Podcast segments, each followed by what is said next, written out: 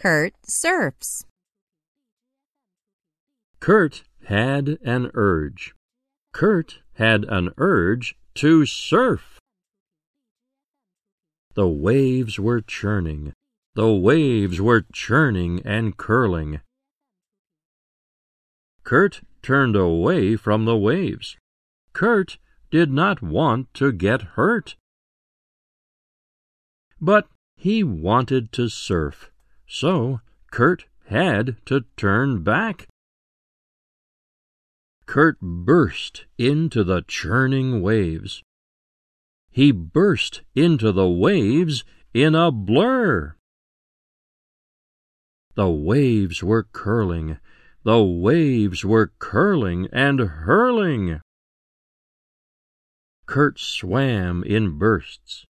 Kurt surfed in the waves that were surging. Soon Kurt was surfing and curving under the curl. Kurt surfed and surfed. He did not get hurt. Kurt did not get hurt, but Kurt got burnt.